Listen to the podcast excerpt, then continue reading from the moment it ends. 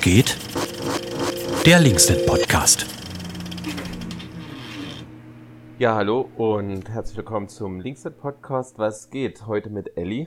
Elli, was ist dein Aufreger letzte Woche gewesen? Ja, hallo. Ähm, freut mich, dass ich heute hier sein kann, nach langer Zeit mal wieder. Ich bin äh, seit äh, einem halben Jahr ungefähr im, in der Landtagsfraktion von der Linken.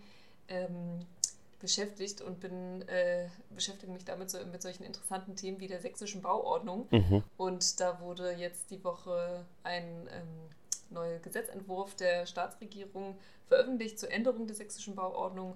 Und darin sollen unter anderem 1000 Meter Abstand für Windenergieanlagen als äh, Mindestabstand eingeführt werden. Oh, fuck! Das ähm, titelten tatsächlich die meisten Zeitungen als eine Erleichterung für Windenergieanlagen und endlich mehr Platz für Windkraft. Und das hat mich mega aufgeregt, weil es einfach eine neue Hürde darstellt und keinesfalls eine Erleichterung. Weil gerade gibt es nicht sowas wie einen Mindestabstand und so Untersuchungen wie zum Beispiel vom Umweltbundesamt zeigen auch, dass sich damit irgendwie die möglichen Flächen, wo überhaupt Anlagen ähm, also hingestellt werden können, erheblich verringert. Und es schafft jetzt auch nicht unbedingt Akzeptanz. Das wird ja immer dann behauptet, dass dann solche größeren Abstände mehr Akzeptanz ähm, für Windenergieanlagen schaffen. Aber das ist in der pra Praxis ist das nicht mit so einem Mindestabstand zu, äh, zu schaffen. Also da wird dann nicht auf einmal Akzeptanz, weil es irgendwie 100 Meter mehr Abstand sind, sondern eher so grundlegende Prinzipien der Beteiligung müssten viel mehr eingehalten werden. Also dass man von vornherein mitreden kann, dass man vielleicht auch als Kommune finanziell beteiligt wird und das alles sieht die sächsische Bauordnung nicht vor, sondern halt diesen Mindestabstand. Und weil sich vorher die Staatsregierung noch einen, noch einen viel größeren Abstand oder viel strengere Kriterien überlegt hatten und die jetzt ein bisschen abgeschwächt wurden, ähm, finden das alle als eine totale Erleichterung und ähm, sehen gar nicht, dass da eigentlich äh, der, der Wind, dem Windenergieausbau eigentlich noch mehr Steine in den Weg gelegt werden. Und es ist eigentlich umso dramatischer, wenn man sich anguckt, dass in Sachsen mehr Windenergieanlagen abgebaut werden, als neu hinzukommen. Also das muss oh. man sich mal überlegen, wenn wir die ganze Zeit davon reden, vom Klimawandel und dass wir mehr erneuerbare Energieanlagen brauchen. Und in Sachsen hängen wir sowieso schon hinterher und schaffen halt überhaupt keinen Zubau, sondern nur jetzt, wie jetzt mit der Bauordnung, wenn es nach der in der Staatsregierung geht, einfach noch mehr Hürden und das regt mich wirklich ganz schön auf und vor allem dann auch noch, dass die Medien das überhaupt nicht kritisch begleiten, sondern das auch noch mitfeiern, dass das ja ein Fortschritt wäre. Okay. Ist das ein Entwurf oder ist das schon durch? Nein, es ist ein Entwurf. Also das wird jetzt im Frühjahr im Sächsischen Landtag behandelt und da haben wir natürlich nochmal die Möglichkeit und die Hoffnung, dass wir da noch Änderungen einbringen können. Aber bei den Mehrheitsverhältnissen sieht das natürlich ein bisschen schwierig aus. Eigentlich wäre es ja so auch ein grünes Anliegen, ne? Welches, welches Haus, welches Ministerium ist da verantwortlich? Ähm, tatsächlich auch das Grüne Umweltministerium in Zusammenarbeit mit dem Sächsischen Regionalministerium, was CDU geführt ist. Und da gab es halt zwischen diesen beiden Ministerien auch ähm, erheblichen Streit darum. Also man muss schon sagen, dass die Grünen da diese äh, ursprüngliche Fassung der, dieses Gesetzentwurfs schon nochmal ein bisschen abgemildert haben, aber ähm, das jetzt trotzdem nichts ist, wo man sich als Grüne aus meiner Perspektive zumindest mit rühmen kann. Mhm. Krass, okay. Gibt es das in anderen Bundesländern auch vergleichbare Regelungen? Ja, also Bayern ist ja da immer noch ein negativeres Beispiel. Da gilt die sogenannte 10H-Regelung. Das heißt, dass äh, Windenergieanlagen ähm, zehnmal, also den zehnmal die Höhe sozusagen ähm, im Abstand stehen müssen. Also ähm, das ein 100 Meter hohes Windrad muss dann mindestens 1000 Meter haben und ähm, das ist ähm, eigentlich bei Anlagen, die heutzutage 200 und mehr Meter hoch sind, natürlich verringert sich der, äh, also vergrößert sich der Abstand dramatisch, sodass in äh, Bayern auch sehr, sehr wenig Windenergieanlagen zugebaut werden können. Okay. Aber immerhin noch mehr als in Sachsen, trotz, dieser Hauptstadtsregelung. Also es ist interessant, dass nicht nur in der Asylpolitik ähm, Sachsen und Bayern so die, gleiche, die gleichen Wege beschreiten.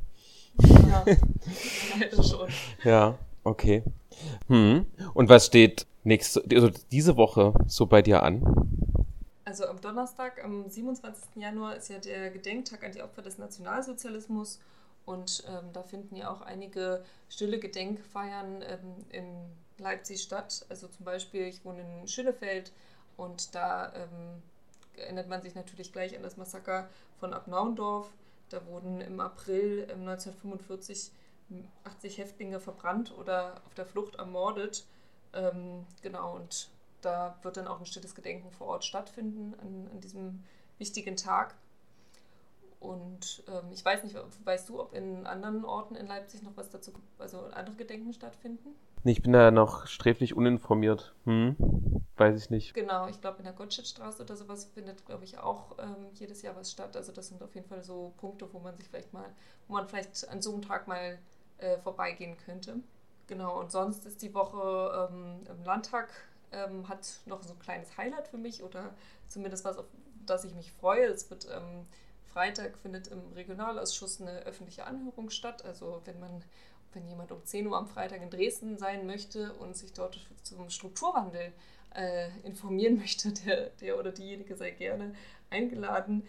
Ähm, genau, wir haben auf dem Antrag von der Linksfraktion ähm, zum Thema Strukturwandel in Sachsen gestalten, dass man äh, mehr Lichterketten statt Leuchtturmpolitik verfolgt, wird darüber diskutiert, wie ähm, der Strukturwandel anders gestalten werden könnte mit mehr Mitbeteiligung und ähm, einem veränderten Prozedere und überhaupt einer ganz anderen Strategie, die mehr auf Beteiligung der Kommunen vor Ort fußt, weil momentan ist es so, dass das äh, Land ähm, ja auch nicht mal so richtig steuert, sondern alles so ein bisschen hin und her verwaltet. Und jetzt sind tatsächlich schon die ersten Gelder oder die Gelder für Strukturwandelfördermittel bis 2026 schon äh, belegt. Also es gibt eigentlich, können die Kommunen keine neuen Projekte mehr ähm, beantragen. Die Staatsregierung sagt doch, doch, Nachrückerprojekte würden ja noch zugelassen, aber wie das alles sein wird, das ist total ähm, unklar. Und gerade die Kommunen, die jetzt irgendwie in Beteiligungsverfahren Projektideen entwickelt haben, die jetzt sozusagen dabei sind, ihre Projekte irgendwie ähm, ins Verfahren bringen zu wollen, die stehen jetzt natürlich da und wissen nicht, ob sie irgendwie bis 2026 irgendwas machen können. Und das wird natürlich auch Thema sein dort bei der Anhörung und wie man das sozusagen ganz anders gestalten kann. Und da freue ich mich eigentlich auch. Da sind dann sozusagen einfach Expertinnen und Experten geladen, also Bürgermeisterinnen. Dann haben wir auch den Lausitzbeauftragten aus Brandenburg da, der irgendwie sagt, wie man macht das eigentlich das Land Brandenburg. Und ähm, das wird bestimmt ganz spannend. Ja, ist Brandenburg da Vorbild?